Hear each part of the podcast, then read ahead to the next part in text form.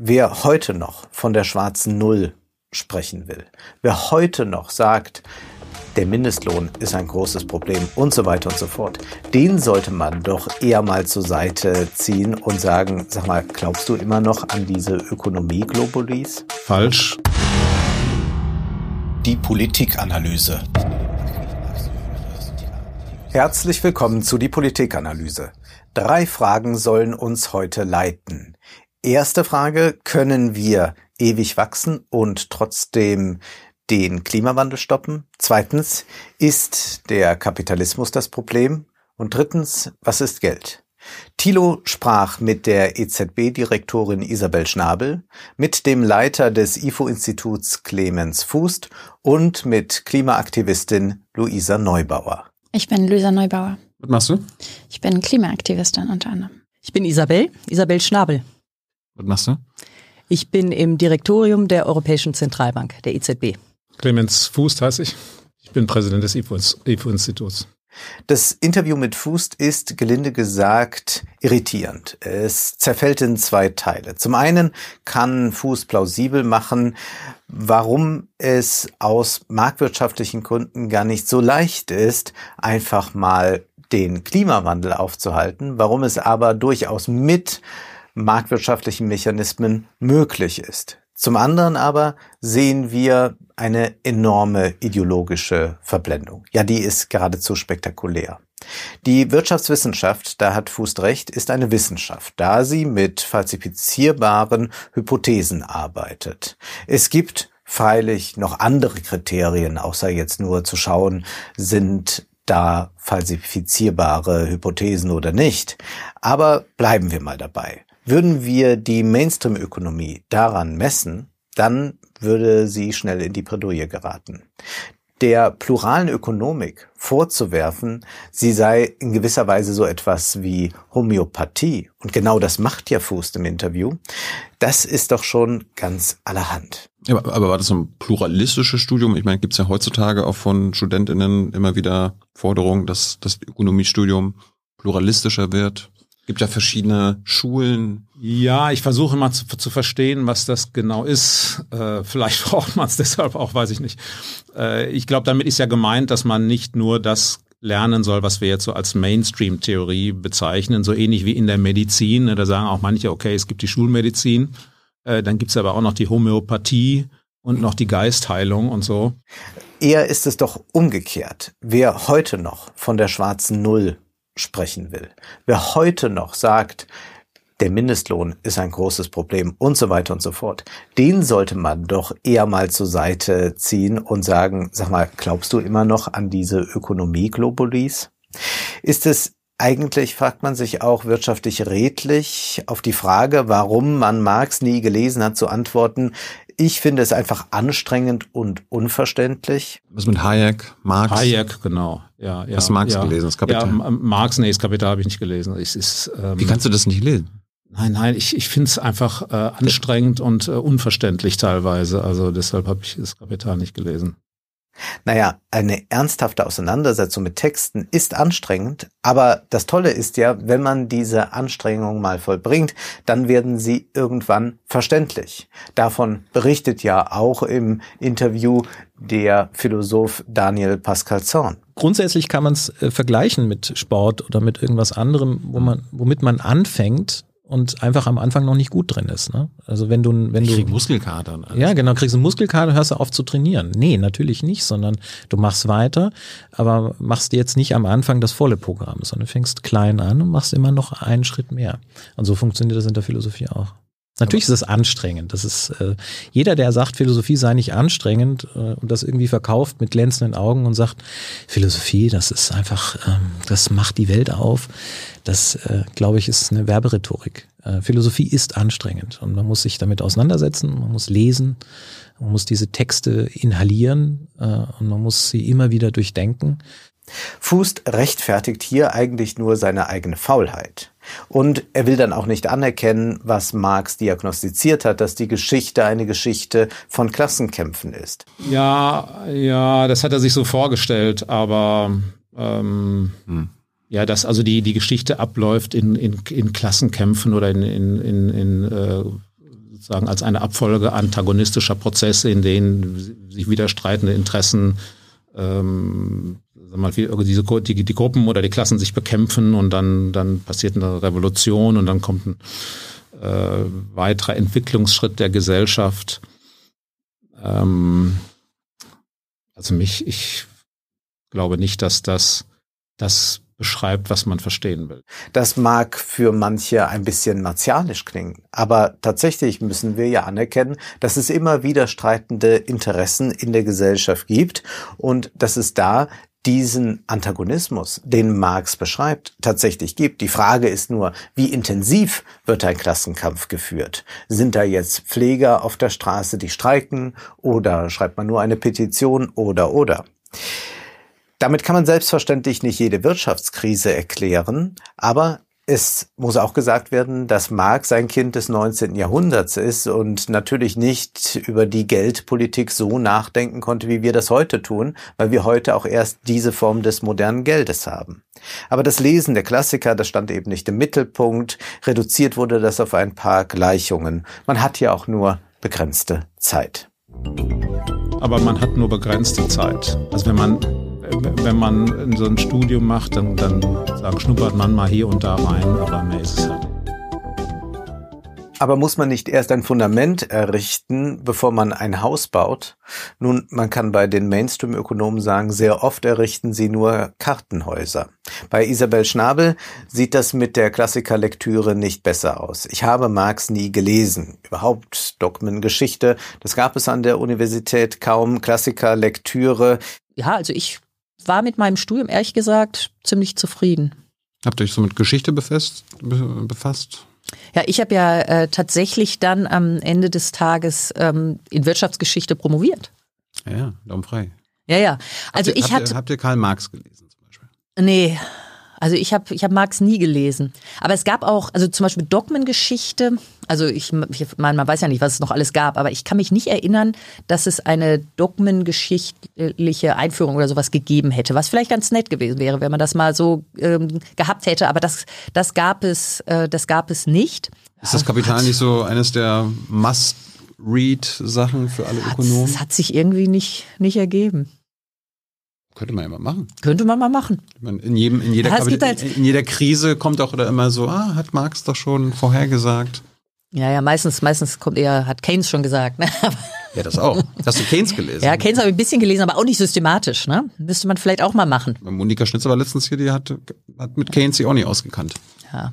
Also, ja gut, also es ist natürlich so, darauf wird nicht besonders viel Wert gelegt. Man könnte sagen, das ist eigentlich falsch. Ja, da wird kein Wert drauf gelegt, erfährt man. Man könnte sagen, das ist eigentlich falsch. Ja, natürlich ist es sogar grundsätzlich falsch, äh, das so zu handhaben.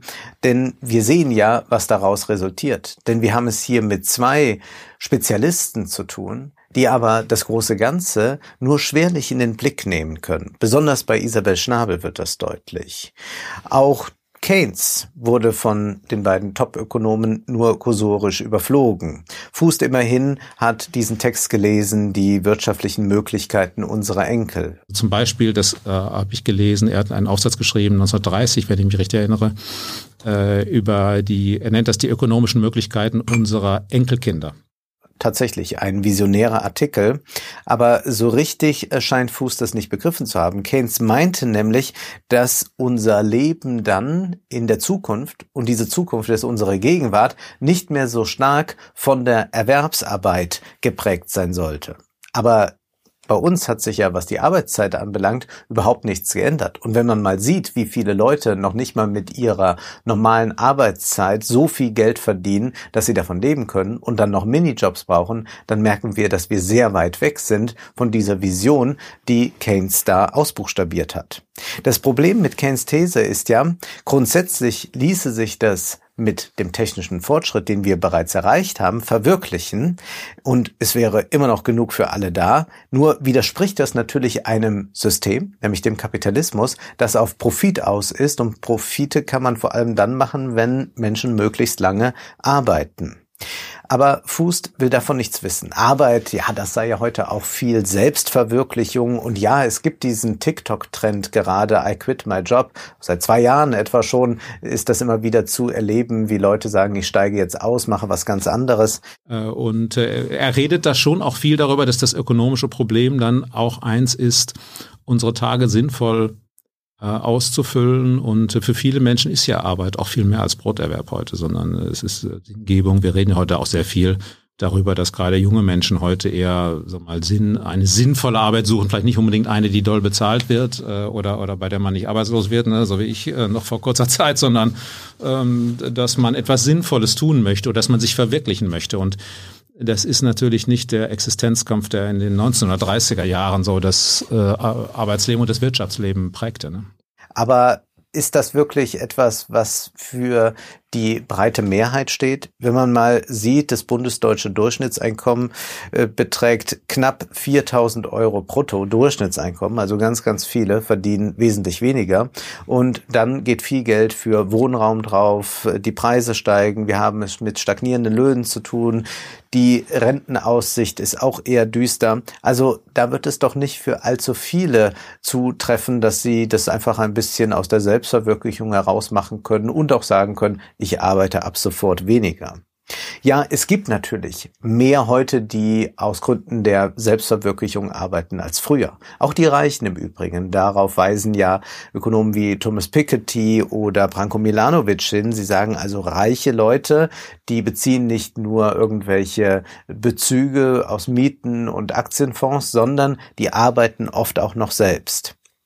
Die Entscheidung, meint Fußt, über die Arbeitszeit ist eine Entscheidung der Konsumwünsche. Ich, ich kann 80 Stunden pro Woche arbeiten, kein Problem. Also könnte, ne? Ich, will ich nicht, aber also die meisten Menschen können das oder, oder viele Menschen können das. Man kann ja auch einen Zweitjob haben und so weiter. Man kann, hm. äh, also, also ich meine, man sollte das den Menschen nicht vorschreiben, wie viel sie zu arbeiten haben. Äh, aber klar ist auch, wir wünschen uns natürlich eine Welt, in der die Produktivität so hoch ist, dass der, sag mal, für den man, man für seinen Lebenserhalt jetzt nicht 80 Stunden arbeiten muss. Ne? Und es wäre schön, wenn man nicht 40 Stunden arbeiten müsste, sondern nur 30. Äh, kann man vielleicht heute auch, aber am Ende ist ja Entscheidung über Arbeitszeit auch eine Entscheidung über Konsumwünsche. Ne? Und wer, wer eben äh, den, den Wunsch hat, mehr zu konsumieren und vielleicht nicht so viel Interesse an Freizeit hat, der arbeitet mehr. Das ist natürlich nicht ganz falsch, aber für viele trifft das wiederum auch nicht zu. Denn es geht sehr häufig um die bloße Existenz und vielleicht dann noch die eine oder andere Freizeitbeschäftigung, die man wahrnehmen will. Aber so zu tun, als sei das jetzt so, dass wir in einer Bevölkerung leben, wo die meisten nur noch so aus Lust und Laune arbeiten, um sich was Tolles leisten zu können, das ist ja nun wirklich eine Illusion. Und bei den oberen zehn Prozent, da liegt das durchschnittliche Nettoeinkommen bei etwas über 4000 Euro. Und ja, da könnte sicherlich der ein oder andere sagen, ich arbeite weniger. Aber all die darunter fallen, da sieht es doch schon ganz anders aus.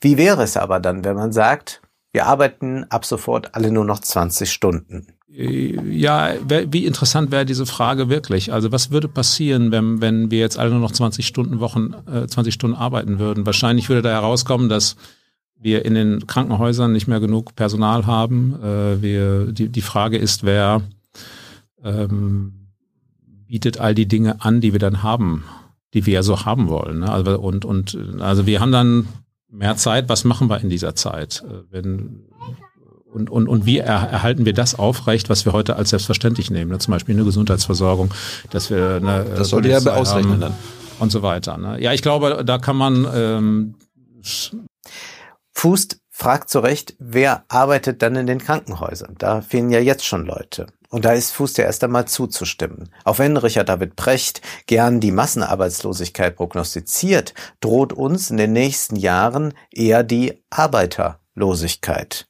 Im Dienstleistungssektor, im Handwerk, Fachkräfte fehlen, aber auch Servicepersonal. 20 Stunden, nur noch 20 Stunden würde man arbeiten. Fuß sagt, da käme heraus, dass unsere Gesellschaft so nicht mehr funktioniert. Dem ist zuzustimmen. Man muss das immer alles prüfen, aber ich glaube, da käme heraus, dass unsere Gesellschaft dann so nicht mehr funktioniert. Wir sollten hier aber Wert auf das so nicht mehr funktionieren legen.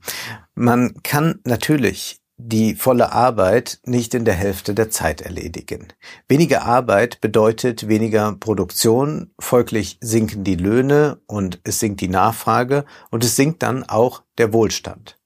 Jedoch sollte man jetzt nicht einfach sagen, Arbeitszeitverkürzung, das ist eine bloße Illusion, das ist naiv, so etwas zu fordern. Denn tatsächlich ist es ja so, dass die Profite sich enorm gesteigert haben, dass wir sehen, dass sehr viele Leute sehr reich geworden sind. Und das ist ja nicht, weil ihr Geld für sie gearbeitet hat, sondern weil andere das erwirtschaftet haben und sie die Profite abschöpfen konnten. Also es ist eine Frage, wie werden eigentlich die Profite, die erwirtschaftet werden, verteilt? Würden diese gerechter verteilt, dann könnte man auch weniger arbeiten, denn alle hätten dann plötzlich etwas mehr, außer die, die jetzt gerade einfach die Profite abgeschöpft haben. Deswegen ist Arbeitszeitverkürzung durch etwa, äh, durchaus etwas, womit wir uns anfreunden sollten. Und wir können ja auch mal fragen, wofür gehen wir eigentlich so viel arbeiten? Sehr viele Leute, die in Großstädten leben, die arbeiten ein Drittel des Monats und mehr dafür, dass sie Mieten zahlen. Isabel Schnabel beschwichtigt zwar, nein, die Mieten, die seien gar nicht so stark gestiegen. Jetzt ist äh, Wohnen ist nicht so wahnsinnig teuer geworden tatsächlich, also Mieten nicht, Häuser schon, Mieten. Auch in Berlin schon. Also in vielen Großstädten in Deutschland schon. Ja, aber also äh, empirisch, also wenn man die Daten anguckt, ist es so, die äh, die Mietinflation ist vergleichsweise gering, weil das natürlich auch ein Bereich ist, wo man doch äh, Kontrollen hat. Aber sie ignoriert hier die Kluft zwischen Stadt und Land. Wenn man in die Städte blickt und da wohnen die meisten Menschen, weil sie es wissen müssen und wollen und gerade junge Menschen wohnen dort, dann können wir dort sehen, dass die Mieten überall eklatant gestiegen sind und das seit über 15 Jahren. Wir können hier nicht einfach nur von einem Bundesdurchschnitt ausgehen. Und jetzt muss man aber festhalten, Mietenzahlen ist volkswirtschaftlich nicht besonders sinnvoll. Denn wir liefern da eigentlich nur Wohnungskonzernen und irgendwelchen äh, sehr reichen Vermietern noch mehr Geld und das wird wieder angelegt, um noch mehr Profite zu erwirtschaften. Aber wirklich für die Wirtschaft, für die Volkswirtschaft im Ganzen wird doch relativ wenig getan. Viel sinnvoller wäre es doch, man würde dieses eine Drittel, das man für die Mieten aufbringt, für Pflege, Kultur, Naturschutz und so weiter aufbringen. Nun Kommen wir nochmal auf Keynes zurück. Da gibt es diesen Satz, den Tito zweimal zitiert in dem Interview mit Schnabel wie auch mit Fuß. Anything we can actually do, we can afford. Sag mal, äh, Monika Schnitzer kannte letzte, letztes Mal nicht den Satz hier von Keynes, aber du bist ja hier genau die Richtige von der EZB. Die, der hat mal gesagt, anything we can actually do, we can afford. Also alles, was wir tatsächlich machen können, können wir uns auch leisten. Ja, den Stimmt ich schon. der Satz?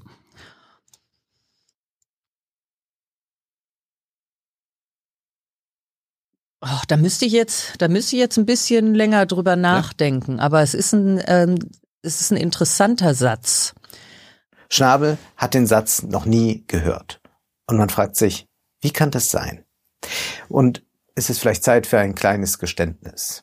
In gewisser Weise hatte ich Sympathien mit der Expertokratie. Ich dachte mir, bevor die Bürger von der Bildzeitung angestachelt falsche geldpolitische Entscheidungen treffen, ist es doch ganz gut, wenn es da so ein Gremium von Experten gibt, äh, etwas äh, mit demokratischem Defizit vielleicht, aber doch Experten, die darüber entscheiden, wie das mit der Geldpolitik so aussehen soll, wie eigentlich Europa so wirtschaftlich ausgerüstet sein sollte.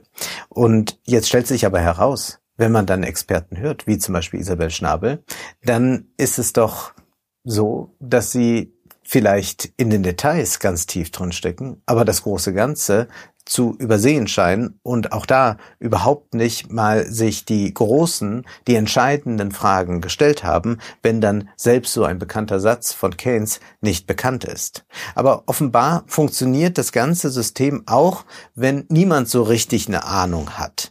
In gewisser Weise muss man sagen, je häufiger man den Mainstream-Ökonomen zuhört, desto mehr glaubt man eigentlich an die unsichtbare Hand des Marktes. Das ist ja auch eine religiöse Metapher. Vielleicht wird da doch irgendetwas äh, von äh, göttlicher Hand oder wem auch immer gelenkt, äh, denn irgendwie funktioniert es ja auch, wenn niemand so richtig weiß, was er da eigentlich tut. Immerhin, Schnabel übersetzt das Zitat richtig, das, was wir tun, wird nicht eingeschränkt durch unsere finanziellen Mittel, sondern unsere Fähigkeiten und unseren Willen. Also es heißt ja letztlich, die, also das, was wir tun, wird nicht eingeschränkt durch unsere, sage ich mal, finanziellen Mittel, sondern das, was wirklich die äh, die Beschränkung ist, sind irgendwie unsere Fähigkeiten. Hm? Und, ähm, der Wille. Oder, und der Wille, und der Wille, mhm. genau. Clemens Fuß hingegen, der hat den Satz überhaupt nicht verstanden und sagt gleich, der sei komplett falsch, um dann zu sagen, naja, was man wirtschaftlich tun kann, das hängt ja von der Zahl der Ingenieure, der Wissenschaftler und so weiter ab und die ist ja begrenzt. Geld kann ja eigentlich keine Frage sein. Keynes hat ja selbst gesagt, anything we can actually do, we can afford. Clemens. Stimmt doch. Aber das wäre so großartig, ist aber leider komplett falsch. Das Problem ist, ist, ja total. Das Problem ist nicht. Alles, was wir tatsächlich machen können, können wir uns leisten. Der Satz ist falsch von Keynes. Ja, das Problem ist folgendes. Die Zahl der Ingenieure, die wir haben, die Zahl der Wissenschaftlerinnen und Wissenschaftler, die wir haben, die sowas können, die ist begrenzt. Ja, aber genau das ist es ja, was Keynes meint. Deutschland und die EU müssen sich nicht fragen, ob die ökologische Transformation finanzierbar ist, sondern ob man genügend Menschen und Material hat, um überall Windräder zu bauen, Naturschutzgebiete zu errichten und die Infrastruktur auszubauen. Es gibt, auch wenn Schnabel und Fuß das behaupten, da erstmal keine Schuldengrenze, dass man sagt, oh, jetzt ist der Berg aber zu groß geworden. Denn solange Volkswirtschaften sinnvoll wirtschaften und das politische System stabil ist, sind auch viele bereit, Staatsanleihen abzunehmen und so weiter und so fort. Das heißt, es gibt da tatsächlich kein Limit, aber die Limitierung sieht so aus, sie ist von Keynes formuliert. We can actually do, also das, was wir tatsächlich tun können. Und tatsächlich brauchen wir dann wahrscheinlich auch mehr Zuwanderung. Oh, das wäre so großartig, ist aber leider komplett falsch.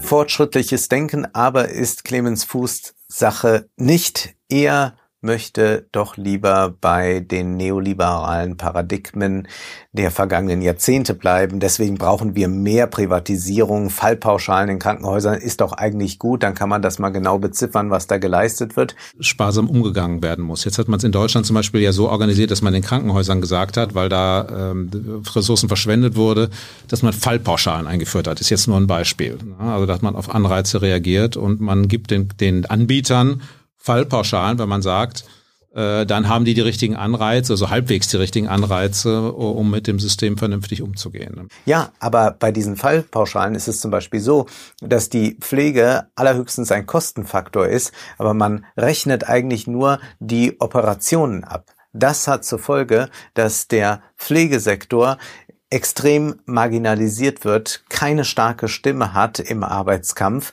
weil man nur konzentriert ist auf diese Profite, die man mal auf diese Weise definiert hat. Aber Fuß geht das ja noch nicht weit genug. Er geht ja zum Teil sogar noch weiter als Milton Friedman, der davor zurückschreckte, die Polizei zu privatisieren. Was ich schon möchte, ist, oder gut fände, ist, wenn äh, Polizei und ähm, Feuerwehr auch ein bisschen danach bezahlt würde, wie äh, effektiv äh, die arbeiten. Ob es also friedlich ist äh, in einer Gegend, äh, dass man das ab und zu evaluiert, tut man ja auch. Ne?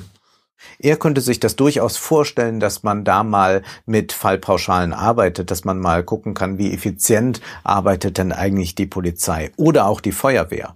Und dann fragt man sich, wie soll denn das aussehen? Soll man sagen, in dieser Stadt hat es jetzt drei Jahre keinen Großbrand gegeben, also brauchen wir da eigentlich auch gar keine Feuerwehr mehr? Und wenn dann das Feuer aber eintritt, dann sind die Experten, die in dieser Weise beraten haben, natürlich längst mit ihren hohen Beratungshonoraren und Vortragshonoraren über alle Berge und sagen dann, ja, wir haben ja davon äh, nichts gewusst, haben damit nichts zu tun. Das sehen wir ja auch äh, beim Hochwasserschutz im Ahrtal und so weiter. Man kann ja nur so äh, Präventivmaßnahmen äh, äh, treffen, dass man dann für den Ernstfall, von dem man hofft, dass er nie eintritt, gerüstet ist. Und so funktioniert ja die Feuerwehr und so funktioniert auch in gewisser Weise die Polizei. Da werden ständig Sachen trainiert, ausgebildet, von denen man hofft, dass sie gar nicht stattfinden. Aber deswegen kann man ja nicht sagen, wir gucken mal in irgendwelche Statistiken, hat nicht stattgefunden, also können wir da in irgendeiner Weise kürzen. Außerdem, wenn man diese Privatisierung vorantreibt, mit diesen Fallpauschalen und so weiter äh, vorgeht, dann haben wir ja sehr bald amerikanische Verhältnisse. Wir nähern uns dem ja schon an. Wir sehen ja auch hier, dass private Sicherheitsdienste immer wichtiger werden. Wir sehen, dass Gefängnisse viel Reibach damit machen, damit sie viele äh, Kunden aufnehmen können. Kunden bedeutet natürlich erst einmal, dass man Verbrechen finden muss, dass man Verbrecher dann aber auch in gewisser Weise produziert in diesem System, damit man dieser, äh, diesem Sektor der Gefängnisindustrie wieder neue Kunden zuspielen kann. So werden ja auch häufig in Krankenhäusern kostenaufwendige Operationen durchgeführt, weil sie Geld bringen, nicht weil sie dem Patienten wirklich helfen. Und bei den Universitäten, da würde er ja auch gerne noch ein bisschen weiter privatisieren. Man, was man tun sollte, wäre in vielen Bereichen des öffentlichen Sektors überlegen, ob man die Dinge nicht anders organisieren kann. Ich nehme mal Universitäten. Ne? Die Uni bei den Universitäten ähm, überlegt man ja lange, sind die eigentlich so gut organisiert? Ist der, ist der staatliche Einfluss auf Universitäten äh, richtig? Da haben wir auch das große Problem, dass sich private Unternehmen zwar für Universitäten interessieren, wenn Profite mit dem Wissen zu generieren sind, aber das Problem ist ja, dass wir es bei der Grundlagenforschung an den Universitäten mit einer Forschung zu tun haben, die oft ein Verlustgeschäft ist, die oft nichts einbringt, aber gerade diese Grundlagenforschung ist das Fundament, auf dem dann die profitable Forschung stattfinden kann.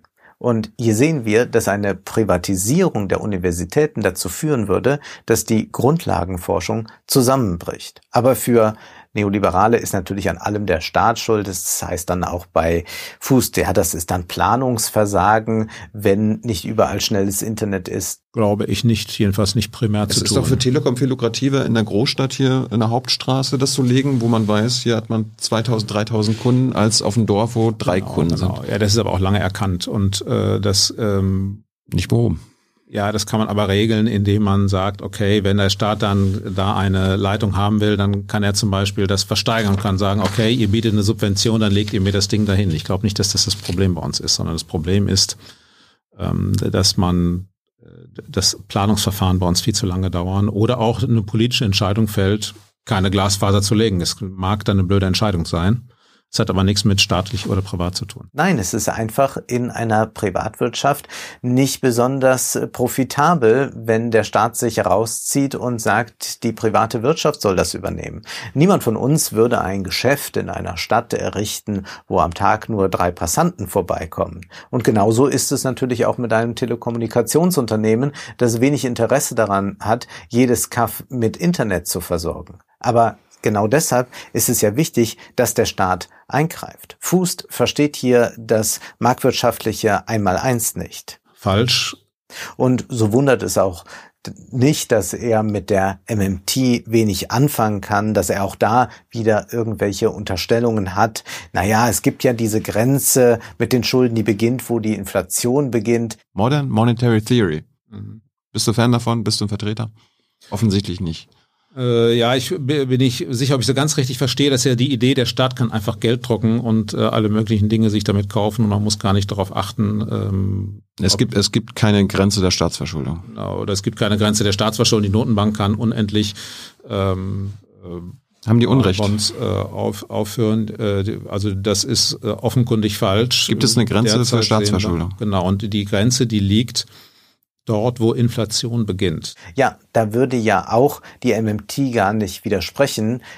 Wenn diese Inflation tatsächlich aber was mit der Geldmenge zu tun hat, und das ist ja etwas, was sehr fraglich ist, was auch Isabel Schnabel nicht mehr so eindeutig darauf zurückführen kann. Gibt es einen Zusammenhang von der Geldmengenausweitung und der Inflation?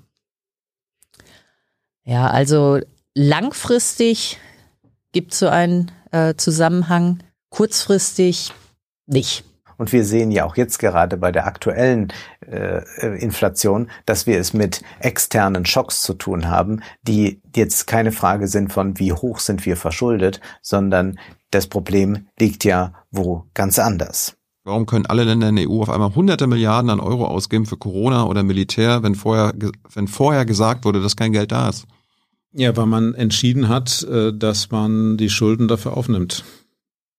Und vorher nicht? Nö, vorher nicht. Warum kann man 100 Milliarden, fragt ja Tilo zu Recht, ausgeben für die Aufrüstung? Wo ist das Geld plötzlich her? Und Fuß sagt, weil man entschieden hat, dass man die Schulden dafür aufnimmt.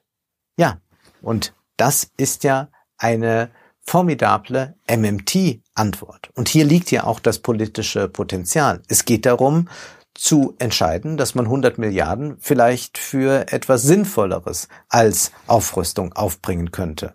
Aber das ist dann politisch gerade nicht gewollt. Was ist aber jetzt überhaupt dieses Geld? Was ist, was ist Geld?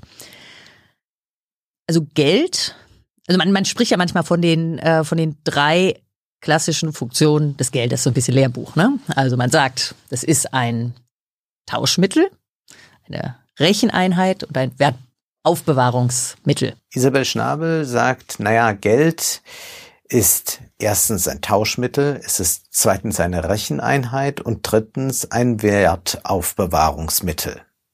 Aber ist das alles? Ist Geld dieses tolle Äquivalent, praktisch und so weiter und so fort? Ist es nicht mehr? Der Soziologe Aaron Saar sagt, ja genau das eigentlich, was hier beschrieben wird, ist die Ideologie des unpolitischen Geldes. Denn das Geld hat auch noch eine vierte Funktion, wenn wir vom Geld des Staates sprechen, nämlich wir können das Geld uns auch als Infrastruktur vorstellen.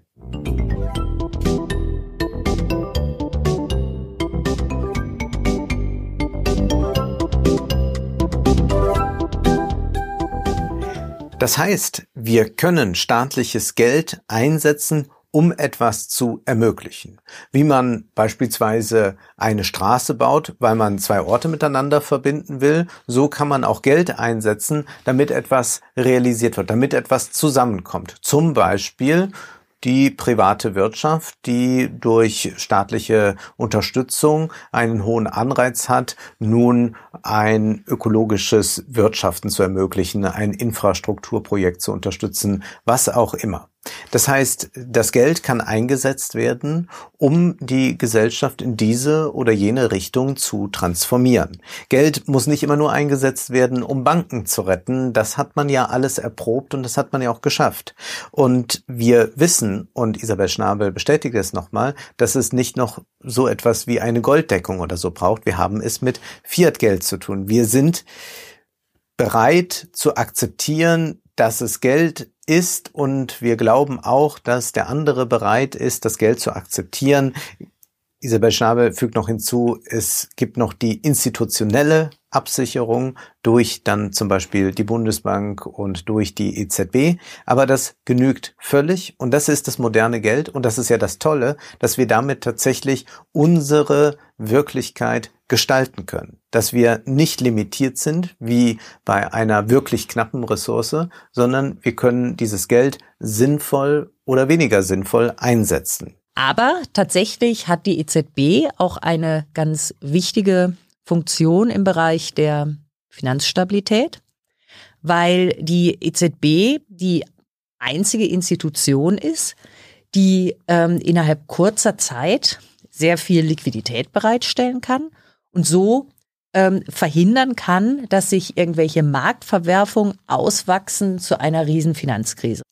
Die EZB kann, sagt Isabel Schnabel, Liquidität zur Verfügung stellen. Und das hat sie ja auch dann getan. Sehr schnell, nämlich bei der Corona-Krise. Sonst wären wir in eine schwere Rezession geraten. Schnabel versteht vermutlich alle Details, aber in gewisser Weise ist es äh, kafkaesk, dass sie zwar die Modelle uns berechnen könnte und, und, und, dass sie aber offenbar den Wald vor lauter Bäumen nicht mehr sieht. Denn daraus ließe sich ja sehr viel mehr ableiten, dass sie nicht erkennt, dass Geld genau diese Funktion hat, dass sie diese nicht benennt, sondern dass sie in ihrer äh, Gelddefinition wieder auf die Ideologie des unpolitischen Geldes zurückgeht, ist doch sehr erstaunlich. Ja, die Zentralbank, die gibt der Privatbank Kredit. Zentralbanken stützen damit das Geschäft der Privatbanken und Privatbanken können Kredite vergeben und sie schöpfen damit Geld. Das wird ja richtig beschrieben. Aber wir müssen ja erkennen, worin jetzt gerade das Problem besteht, wenn man den Privatbanken so viel Spielraum lässt und wenn die EZB sich dann doch, wenn es hart auf hart kommt, wieder auf diese Ideologie des unpolitischen Geldes zurückzieht. Wo ist das Problem mit den Privatbanken? Ist doch eigentlich gut, wenn die Kredite geben. Ja, nur die Frage ist, wer erhält denn Kredite? Erhält derjenige Kredite, der eine geniale unternehmerische Idee hat, die wirklich innovativ ist, mit der man zum Beispiel den Klimawandel stoppen könnte? Wohl eher nicht. Er wird Schwierigkeiten haben, an Geld von der Bank zu kommen. Aber derjenige, der schon viele Immobilien hat und der jetzt noch weitere Immobilien kaufen will, um diese dann teuer zu vermieten, der wird von der Bank jederzeit Kredit bekommen. Denn dieser Kunde ist sozusagen für die Bank eine sichere Bank. Und so können wir es ja in den letzten 10, 15 Jahren beobachten. Und deswegen steigen ja die Immobilienpreise so stark. Deswegen steigen die Mieten so stark. Es ist keine Frage von hoher Nachfrage, wie Isabel Schnabel meint. Nein. Es gibt viele Gründe für ähm, steigende Immobilienpreise. Der Hauptgrund ist natürlich immer ein Ungleichgewicht von Angebot und Nachfrage. Das heißt, es gibt große Nachfrage, die Leute wollen mehr Wohnraum, die Leute ziehen in die Städte und so weiter. Es gibt aber nicht genügend Angebot, weil keine Bauflächen ausgewiesen werden und so weiter. Das ist der Hauptgrund erstmal für steigende Immobilienpreise. Und man kann es den Privatbanken auch gar nicht vorwerfen, dass sie in dieser Weise vorgehen, denn ich würde ja mein Geld auch nur dahin verleihen, wo ich sicher sein kann, dass ich es wiedersehe. Die Frage ist nur, muss das dann so stark von den Privatbanken abhängen oder könnte nicht der Staat viel mehr selbst als Kreditgeber auftreten, viel mehr Geld selbst in die Hand nehmen? Gerade da, wo es risikoreich wird, wo es für die Privatwirtschaft wenig Sinn ergibt, genau da ist ja der Staat gefragt. Schnabel aber möchte das nicht erkennen und will es nicht thematisieren. Schnabel ist aber auch offenbar was die literarischen Klassiker anbelangt, nicht so sehr belesen. Und wir haben sowieso ja in Europa ist ja eher die Situation die, dass wir viel zu viele Banken haben. Ne? Und ein Ziel dieser Bankenunion, dieses großen europäischen Projekts, äh, war es ja eigentlich, es zu schaffen, dass es da, dass die Banken sich zusammenschließen über Ländergrenzen hinweg, so dass wir endlich äh, weniger Banken haben. Ne? Insofern ist das vielleicht nicht das Geschäft, in das ich an deiner Stelle gehen würde, wenn jetzt wirklich ähm, also so richtig Geld verdienen willst, ist das vielleicht, also da gibt's einfach schon zu viele. Ne? Kennst du den Spruch von Brecht? Was ist, was ist ein Bankraub im Vergleich zu der Gründung einer Bank? Nee. Kennst du nicht? Nee, äh, weiß nicht, sag mal, aber vielleicht doch, aber. Ja, aber im Grunde sagt er, dass die Gründung einer Bank und das Bankgeschäft an sich der größere Raub ist als ja. ähm, eine Bank auszurauben. Ja, also ich, ich meine, man muss natürlich ein bisschen vor, äh, vorsichtig sein. Ne? Banken äh, haben ja eine wichtige Funktion. Sie wird von Tilo gefragt, ob sie dieses Brecht-Zitat kenne. Was ist ein Einbruch in eine Bank gegen die Gründung einer Bank? Und sie sagt, das habe sie noch nie gehört. Nun, da empfehle ich sehr die Drei-Groschen-Oper, denn dieser Satz stammt von McKeith, genannt Mackie Messer, und er sagt, meine Damen und Herren, Sie sehen den untergehenden Vertreter eines untergehenden Standes. Wir kleinen bürgerlichen Handwerker, die wir in dem biederen, mit dem biederen Brecheisen an den Nickelkassen der kleinen Ladenbesitzer arbeiten, werden von den Großunternehmen verschlungen, hinter denen die Banken stehen. Was ist ein Dietrich gegen eine Aktie? Was ist ein Einbruch in eine Bank gegen die Gründung einer Bank? Was ist die Ermordung eines Mannes gegen die Anstellung eines Mannes? Ist das einfach nur polemisch von Brecht hier? Nein, wir müssen die Analyse erkennen. Recht schaffen ist viel effektiver als Recht brechen.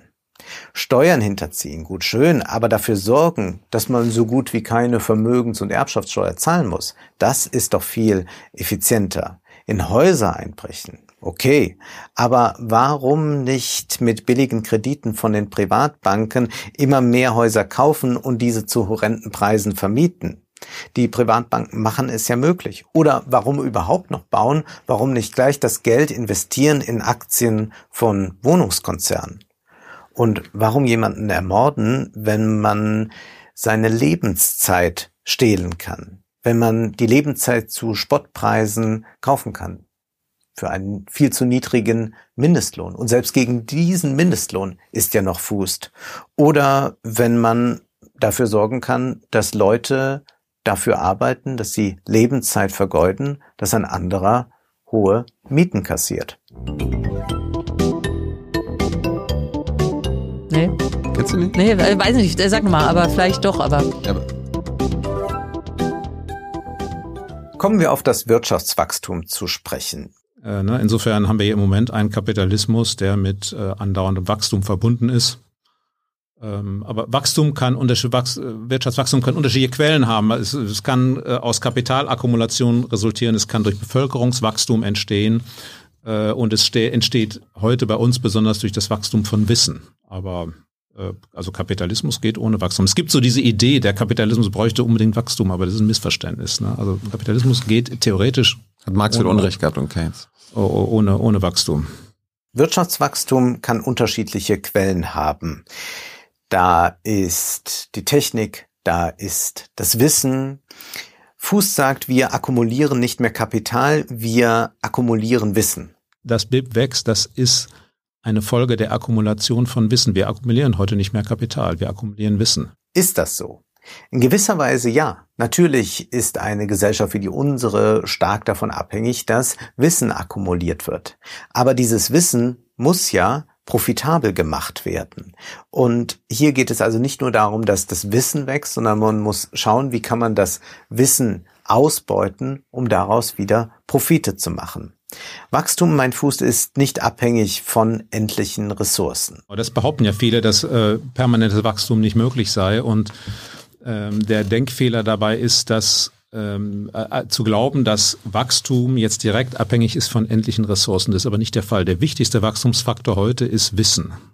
Und er verweist darauf, dass die CO2-Emissionen sich seit 1990 halbiert haben, obwohl wir ja Wirtschaftswachstum hatten. Und das ist richtig, dem kann man nicht widersprechen. Und es muss nicht unbedingt so sein, dass Kapitalismus bedeutet, dass wir möglichst viel Dreck in der Umwelt hinterlassen. Die Frage ist, ob wir ganz ohne Dreck auskommen. Äh, Diese Frage schieben wir jetzt mal ein bisschen, denn es gibt natürlich einige Widersprüche im System, die dafür sorgen, dass wir so langsam nur von diesen Emissionen, die ja immer noch viel zu hoch sind, wegkommen. Aber grundsätzlich kann es Wachstum ohne einen steigenden CO2-Ausstoß geben. Da hat Fuß grundsätzlich recht. Und er sagt ja auch, ein Wachstumsstopp, den kann man nicht verorten. Nebenbei gesagt, kann man das ja auch gar nicht verordnen. ne? Weil Wachstum ist ja keine Sache, die sich irgendwie eine Regierung ausdenkt und die sie anordnet, sondern wir alle mit unserem Handeln äh, sorgen dafür, dass es Wachstum gibt oder auch nicht. Wir müssen schon uns diesem demokratischen Problem stellen. Man kann es fordern, sagt Fuß, aber man sollte es auch umsetzen können. Ich denke nur, die Antwort ist nicht zu fordern, äh, dass es kein Wachstum mehr geben darf. Weil aber- aber wenn das kann man fordern, aber es, die Frage ist ja, wie, wie, wie wollte man es umsetzen? Und wer sollte es denn umsetzen? Das ist etwas sehr Heikles. Die Postwachstumstheoretiker stellen sich diesem Problem sehr häufig überhaupt nicht. Ich kann hier auch fordern, alle Männer in Deutschland sollten Anzüge tragen. Die Frage ist nur, wie setzen wir es um oder wie setze ich es durch? Ist das demokratisch tragbar? Würden alle zustimmen? Dann könnten wir es machen. Vermutlich aber eher nicht. Und Fuß geht dann sehr stark auf diese individuelle Ebene. Wer würde denn auf 20 Prozent seines Gehalts verzichten, damit es mehr Artenschutz gibt? Ich glaube, das gegeneinander zu führen, führt dazu, dass man nicht weiterkommt. Also wenn man sich hinstellt und sagt, du musst arm sein, damit die, damit wir die Erde retten können, dann werden die meisten Leute sagen, nö, dann will ich die Erde nicht retten. Sondern äh, man muss den Leuten sagen, ich zeige dir, wie du Wohlstand und eine Zukunft für dich verbinden kannst mit Umweltschutz. Dann kommt man weiter. Sonst äh, werden die meisten Menschen äh, sich entscheiden, sich erstmal um sich selbst zu kümmern. Ich glaube, wir sollten diese Individualisierung nicht zu weit treiben. Denn das suggeriert, dass der Verbraucher es in der Hand hat und als würde die Industrie sich eigentlich nur nach den Wünschen des Verbrauchers richten. Aber wenn man sich einmal die Lieferketten ansieht, dann weiß man, wenn die Jeans nur zwei, drei, vier Euro mehr kosten würde, dann wäre sie sozial und ökologisch gerecht. Aber warum wird dieses Geld dann nicht einfach genommen? Wären wir als Verbraucher, die wir dann ohnehin für eine Hose vielleicht 60 oder gar 100, 150 Euro ausgeben, damit einverstanden, da ist es doch egal, ob man auch drei Euro mehr oder weniger zahlt. Aber darum geht es nicht, sondern diese Profite, die da erwirtschaftet werden, sind ja nicht Profite, die am Ende dem Konsumenten zugutekommen, dass man sagt, und deswegen ist die Ware so billig, sondern diese Profite werden natürlich im großen Maße abgeschöpft und da hat der Verbraucher überhaupt nichts von. Deswegen, wenn diese Individualisierung der Verbraucher so stark gemacht wird, wie Fuß das macht, dann klammert man die Industrie, die ihre Profite daraus generiert, dass sie zu Niedriglöhnen arbeiten lässt, dass sie die Umwelt ausbeutet, die klammert man dabei aus. Nehmen wir aber mal diese globale Perspektive ein. Ich glaube, dass der Handel mit CO2-Zertifikaten sehr wohl sinnvoll sein kann. Und es ist sinnvoll, dort erst einzusparen, wo es am günstigsten ist. Und ja, der Homo economicus denkt in Vor- und Nachteilen. Das tut auch jeder Einzelne natürlich so. Wenn wir, sagt Fußt, den Zertifikatehandel wirklich durchhalten. Aber äh, das ist ja der Charme des Zertifikatehandels. Er, er garantiert, dass wir die Klimaziele erreichen, wenn wir den Zertifikatehandel wirklich durchhalten. Und das scheint der Knackpunkt zu sein.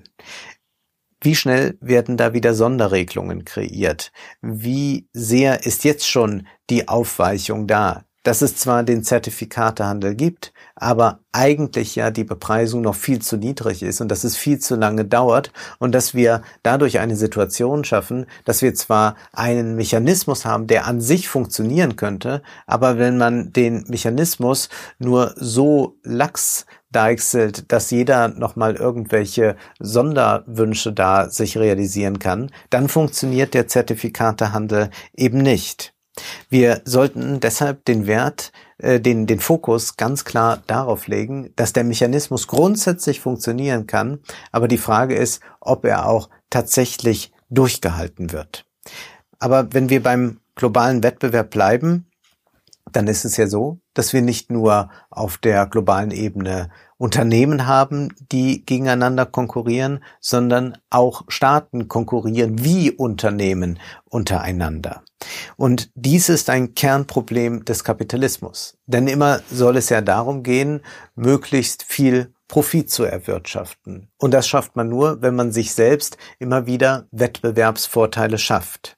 Jedes Land muss zu der Einsicht kommen, sagt Fuß oder besser, man muss zu einer gemeinsamen Vereinbarung kommen, dass es so nicht weitergeht. Insbesondere globale Probleme sind eben ungelöst. Und bei den globalen Problemen ist die Schwierigkeit eben, dass das einzelne Land relativ wenig Anreize hat, was zu tun. Denn da ist es ja wieder so, dass wenn das einzelne Land verhindert, dass Plastikflaschen in die Meere geworfen werden, dann hat das einzelne Land davon relativ wenig, wenn alle anderen weitermachen.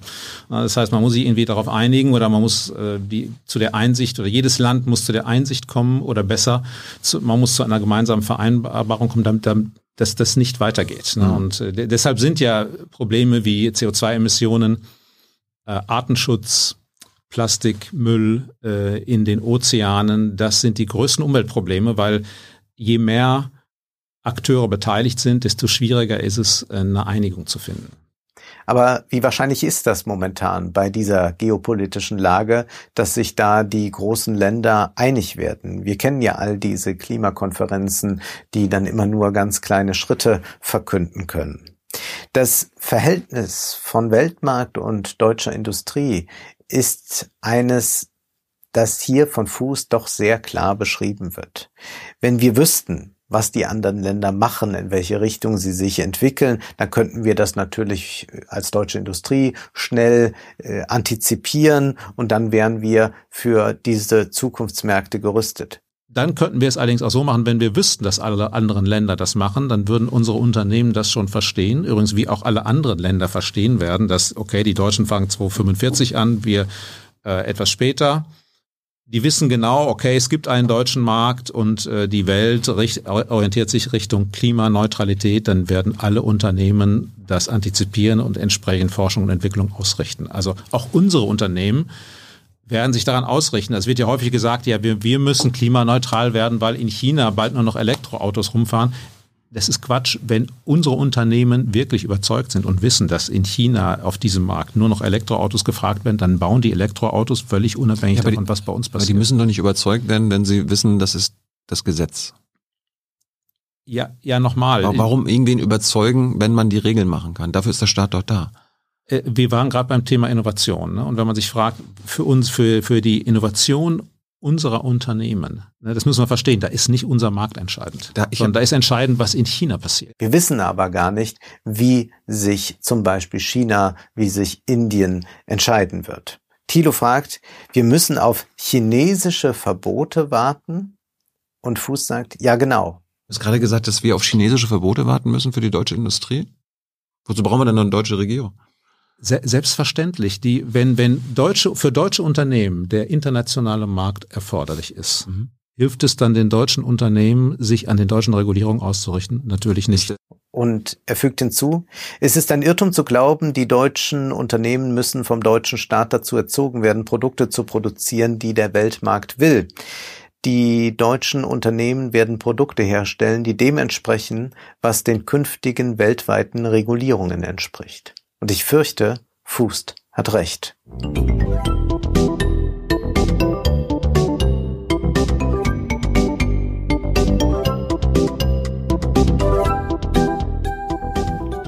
Deutschland kann immer wieder versuchen, Vorreiter zu sein. Deutschland kann das auch gerade in der Autoindustrie, die ja sehr stark in der Welt vertreten ist. Aber es ist tatsächlich relativ naiv zu glauben, dass Deutschland so regulieren kann, dass damit gleich die Weltwirtschaft reguliert ist. Aber sprechen wir nochmal über dieses Wirtschaftswachstum. Es sei das Ergebnis von Entscheidungen von uns allen, sagt Fuß. Wirtschaftswachstum ist das äh, Ergebnis von Entscheidungen von uns allen. Das stimmt zum Teil. Wir müssen auch immer erkennen, wir sind auch Teil der Wirtschaft, aber es gibt im Kapitalismus einen grundsätzlichen Wachstumszwang. Also Kapitalismus geht ohne Wachstum. Es gibt so diese Idee, der Kapitalismus bräuchte unbedingt Wachstum, aber das ist ein Missverständnis. Ne? Also Kapitalismus geht theoretisch. Hat Marx ohne, Unrecht gehabt und Keynes. Ohne, ohne Wachstum zu sagen, dass der Kapitalismus nicht wachsen muss, dass es kein Gesetzeskapitalismus sei, das stimmt so nicht. Aus Geld muss im Kapitalismus noch mehr Geld werden, sonst wird nicht investiert, sonst droht uns eine Rezession und so weiter und so fort. Thilo fragt Isabel Schnabel, du glaubst, dass wir ewig wachsen können? Und Schnabel sagt ja. Aber du glaubst, dass wir ewig wachsen können? Dass Wirtschaftswachstum ewig sein kann? Ja. Glaube schon. Bei diesem ewig müssen wir sehr skeptisch werden. Denn nicht nur sind ja die Ressourcen endlich, auch die Menschen, die mitwachsen können, sind endlich. Wir werden ja, das können wir auch in China sehen, bald vielleicht auch in Indien, ein demografisches Problem bekommen. Das heißt, wenn die Bevölkerung nicht mehr wächst, dann ist damit auch gleichzeitig das Wachstum äh, der Wirtschaft oft gehemmt. Und wir sollten auch anerkennen, dass wir bei diesem ewigen Wachstum so eine ganz eigenartige Fantasie haben von äh, Fortschritt, dass wir dann, wenn wir äh, alle noch mehr und noch mehr haben, äh, in so einer Art paradiesischem Zustand ankommen. Aber sicherlich stimmt jetzt auf kurze Sicht, dass ein Klimaschutzprogramm, dass diese grüne Wende ein Wachstumsprogramm ist, wie Isabel Schnabel es nennt. Ja, Über die, also die grüne Wende, ja, ja, die grüne Wende ist ein Wachstumsprogramm. Neue Produkte für den Binnenmarkt und für den Export werden so geschaffen. Warum sollen wir wachsen? fragt dann Thilo. Und Isabel Schnabel sagt, die meisten Leute mögen es, wenn sie mehr haben. Anders gefragt, warum müssen wir wachsen? Warum, warum ist die EU scharf auf Wachstum. Warum sollt ihr Wachstum unterstützen? Warum ist das wichtig? Ja gut, die meisten Leute mögen es, wenn sie mehr haben. Das scheint so eine anthropologische Konstante zu sein. Jeder glaubt, ja, so ist es doch. Schaut man aber mal in die Geschichte, dann merkt man ja, der Kapitalismus ist ja noch gar nicht so alt. 300, 400 Jahre. Viel älter ist der Kapitalismus nicht. Und vorher sind die Menschen auch gar nicht so gewachsen. Aber bleiben wir ruhig mal dabei. Menschen hätten gerne mehr, dann könnte man vielleicht noch an den Zweitwagen denken und so. Aber das hat doch sehr bald eine Grenze äh, erreicht, wie viel man eigentlich mehr haben will. Und selbst wenn sich alle entscheiden würden, nicht mehr so viel haben zu wollen, dann ist damit noch nicht das Gesetz des Kapitalismus ausgehebelt. Die kapitalistische Logik nämlich, die bedeutet, dass ein Unternehmen gar nicht sagen kann, wir wollen nicht mehr haben, sondern ein Unternehmen muss wachsen, muss wieder neu investieren, muss wieder mehr Produkte verkaufen, weil es sonst von der Konkurrenz geschluckt wird diese Konstellation, die finden wir dann natürlich auch auf globaler Ebene, die finden wir dann bei internationalen Konzernen, aber die finden wir eben auch bei Staaten, dass also Deutschland jetzt gar nicht sagen kann, wir schrumpfen uns jetzt mal äh, gesund, wie uns äh, die Postwachstumstheoretiker das äh, einreden, denn dann hätten wir ein großes Konkurrenzproblem in der Welt. Deswegen muss auch ein grüner Wirtschaftsminister am Ende die Unternehmen des ideellen Gesamtkapitalisten, nämlich dem Staat, Engels äh, hat das so bezeichnet, vertreten und dafür sorgen, dass Deutschland volkswirtschaftlich gut dasteht in der weltweiten Konkurrenz. Aber wie ist das dann mit dem ewigen Wachstum? Isabel Schnabel sagt, ja, wir werden besser in dem, was wir tun. Ökonomie heißt Haushalten, heißt mit knappen Ressourcen umgehen. Und das kann die Ökonomie doch eigentlich sehr gut. Aber wir können uns ja fragen, warum funktioniert es trotzdem nicht? Es müsste ja dann eigentlich alles ganz perfekt sein. Wir dürften den Klimawandel gar nicht mehr als Problem ansehen. Alles wäre längst gelöst. Nun, das liegt natürlich in der Logik des Systems. Denn das System ist ja so aufgebaut, dass es um kurzfristige Gewinne geht und man versucht heute etwas zu erwirtschaften und kann nicht sagen, na, wir erwirtschaften jetzt erstmal jahrzehntelang nichts, aber irgendwann 2050, da wird dann wieder eine gute Zeit kommen. Auch da ist wieder die Privatwirtschaft nicht die Antwort auf unsere drängenden Probleme, sondern es kann nur der Staat sein. Und deswegen müssen wir uns zum Beispiel von der Schuldenbremse lösen. Was ja, bist du denn also, für die bisherige gewesen? Unsere Lebensqualitätsbremse.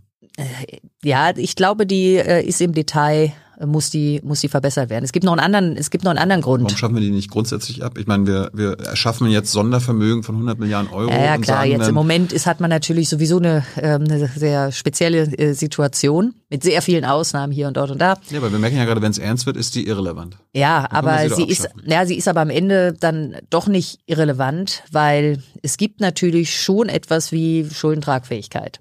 Es geht um die Schuldentragfähigkeit, sagt Isabel Schnabel. Aber was ist dann damit gemeint? Wann bricht denn der Staat zusammen? Gibt es da irgendeine konkrete Zahl? Sie sagt, na ja, man weiß das auch äh, nicht so genau. Man, äh, wenn man auf äh, die Bank geht, dann weiß man ja auch nicht, wie viel Kredit man da bekommt. Na, das kann man sich ja sehr schnell errechnen lassen. Das hängt vom Einkommen ab, äh, davon ab, ob man was auf der hohen Kante hat, äh, für was man den Kredit haben möchte, ein Unternehmen oder ein Haus. Das kann man sehr genau beziffern. Beim Staat aber nicht. Beim Staat gibt es nicht diese eine Grenze, die sagt, äh, 500 Milliarden, dann ist aber Schluss, mehr gibt's da nicht. Das passiert bei der Privatbank, bei den Privatkunden. Beim Staat ist zunächst einmal alles möglich, solange sinnvoll wirtschaftlich gearbeitet wird, solange es ein stabiles System gibt und Deutschland könnte sehr viel mehr Geld ausgeben. Aber offenbar ist man da bei der EZB immer noch nicht so weit, dass man diese Erkenntnis jetzt einmal akzeptieren möchte. Und so heißt es dann auch, dass man darüber nachdenkt, Anleihenkäufe zurückzufahren, Zinsen zu erhöhen.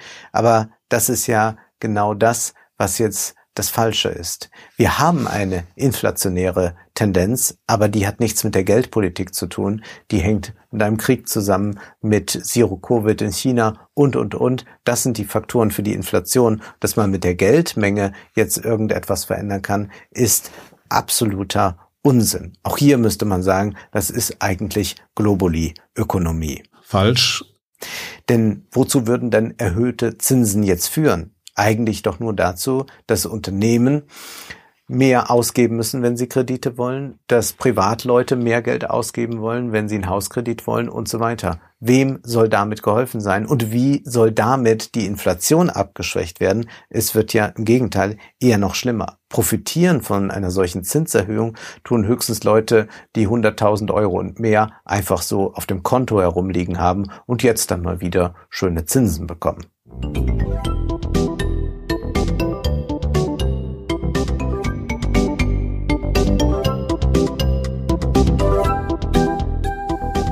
Jetzt haben wir viel über den Kapitalismus gesprochen und wir könnten noch einige weitere sehr merkwürdige Äußerungen hinzuziehen. Wie willst du denn mhm. umverteilen, wenn nicht mit der Vermögensteuer oder Erbschaftssteuer?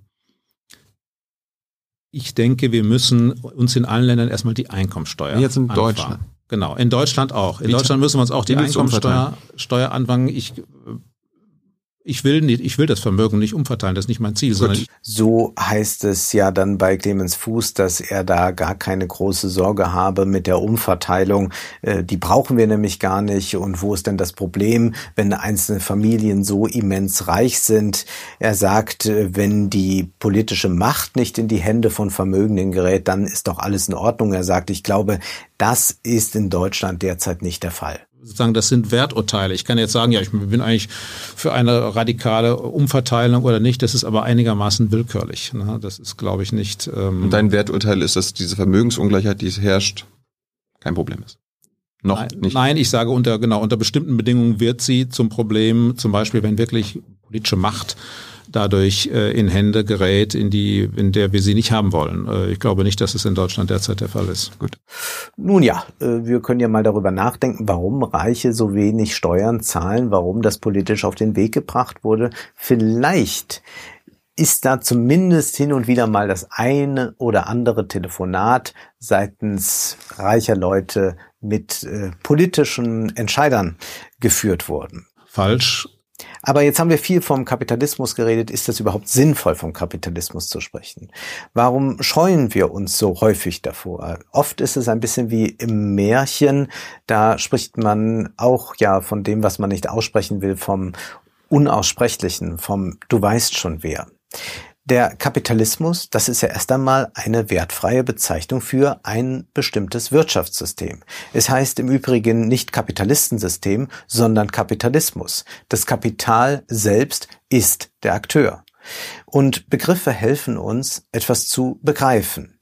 Und vom Kapitalismus reden heißt nicht gleich zu brüllen, nieder mit dem Kapitalismus.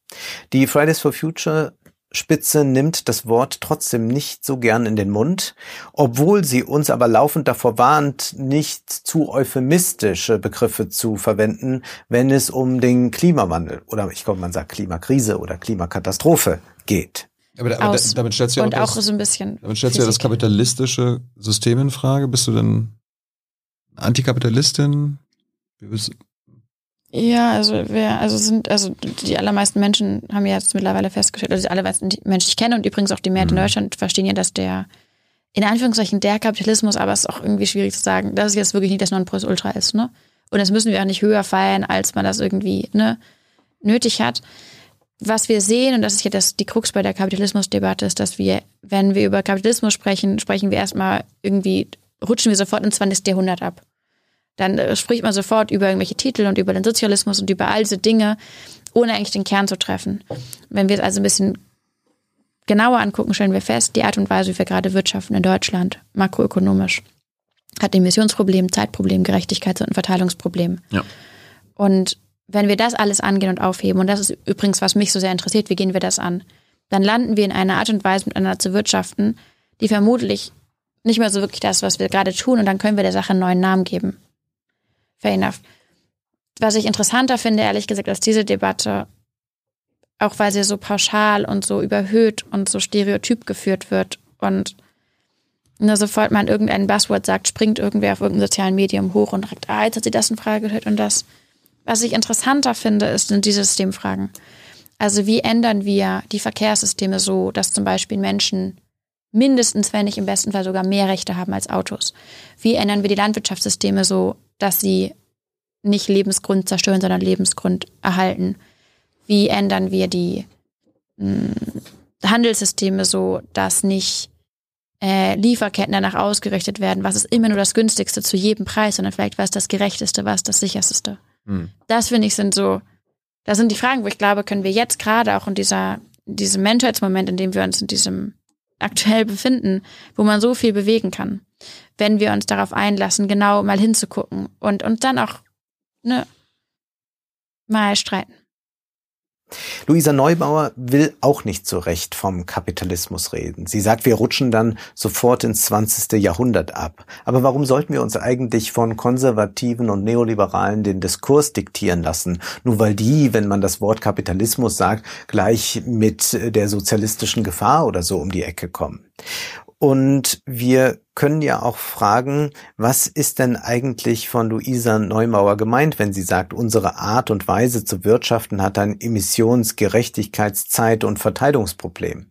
Nun, dieses ist ja alles entstanden aus einer kapitalistischen Logik heraus. Und sie sagt, wenn man das verändert, dann landen wir in einer anderen Art Wirtschaft. Aber dann können wir die Sache doch auch beim Namen nennen. Wenn sie sagt, sie will auch Systemfragen stellen, aber sie meint damit Verkehrssysteme, dann wird doch hier eines verschleiert, nämlich, dass das alles mit einem großen Ganzen zusammenhängt. Wir sagen doch auch nicht, ja, der Klimawandel ist da, weil die Sonne so heiß scheint, sondern wir haben da doch einen, äh, sagen wir, etwas wissenschaftlicheren Blick auf die Sache. Und genau das sollten wir auch in Sachen Wirtschaft an den Tag legen. Und wir sollten auch erkennen, ja, der kapitalistische Staat ist der ideelle Gesamtkapitalist und der muss sich in gewissen internationalen Wettbewerben stellen und deswegen wird manches dann nicht auf den Weg gebracht, was eigentlich auf den Weg gebracht werden müsste. Das ist ja erst einmal Deskription. Warum zögert der Staat zum Beispiel, könnte man auch fragen, den öffentlichen Verkehr vollkommen gratis anzubieten. Es gibt ja kein Finanzierungsproblem. Aber wir müssen dann erkennen, wenn man das auf den Weg bringt, dann bedeutet das, dass die Privatwirtschaft sicherlich ein Problem haben könnte. Zum Beispiel die Autowirtschaft. Vielleicht ist dann Autofahren wirklich nicht mehr attraktiv. Hans hakt ja dann auch nochmal nach, warum spricht sie den Kapitalismus nicht aus? Luise antwortet, wenn wir anfangen mit Schlagworten um uns zu schmeißen, nur um Applaus zu bekommen, das findet sie nicht richtig. Warum fällt es dir so schwer, die wirkliche Ursache für, für die Klimakatastrophe zu benennen, in großen Buchstaben, der Kapitalismus. Mhm. Ähm, wenn er sich meinen Podcast oder sowas anhört oder die Sachen, die Interviews, die ich dazu gebe, habe ich bisher jetzt nicht das Gefühl gehabt, ich bin jetzt äußerst ängstlich damit umgegangen, Wirtschaftsformen zu kritisieren. Ich glaube, es lohnt sich einfach zu überlegen, wo entspringt interessante Debatte oder eine fruchtbare Debatte und wo nicht. Und das ganz sicherlich nicht, wenn wir anfangen mit Schlagworten, um uns zu schmeißen, nur damit von irgendwem aus irgendeinem Ecke Applaus bekommt. Das ist einfach Quatsch. Aber der Kapitalismus ist kein Schlagwort, sondern er ist ein Begriff, der etwas definiert. Und jetzt kann man sich fragen, ist das nur ein rhetorischer Kampf? Ich denke nein. Und ja, man kann selbstverständlich aus strategischen Gründen, um in Talkshows eingeladen zu werden, das Wort weglassen. Aber häufig wird ja vermittelt, unser Problem mit dem Klima sei eines der Ignoranz, der Unkenntnis, der Faulheit. Aber es gibt nun mal die systemischen Sachzwänge, auf die Fußt auch sehr genau hinweist. Es gibt den globalen Wettbewerb und der folgt kapitalistischen Sachzwängen und diesen Wettbewerb, den finden wir ebenso auf der nationalen Ebene. Deshalb, wer von der Klimakrise spricht, darf vom Kapitalismus nicht schweigen.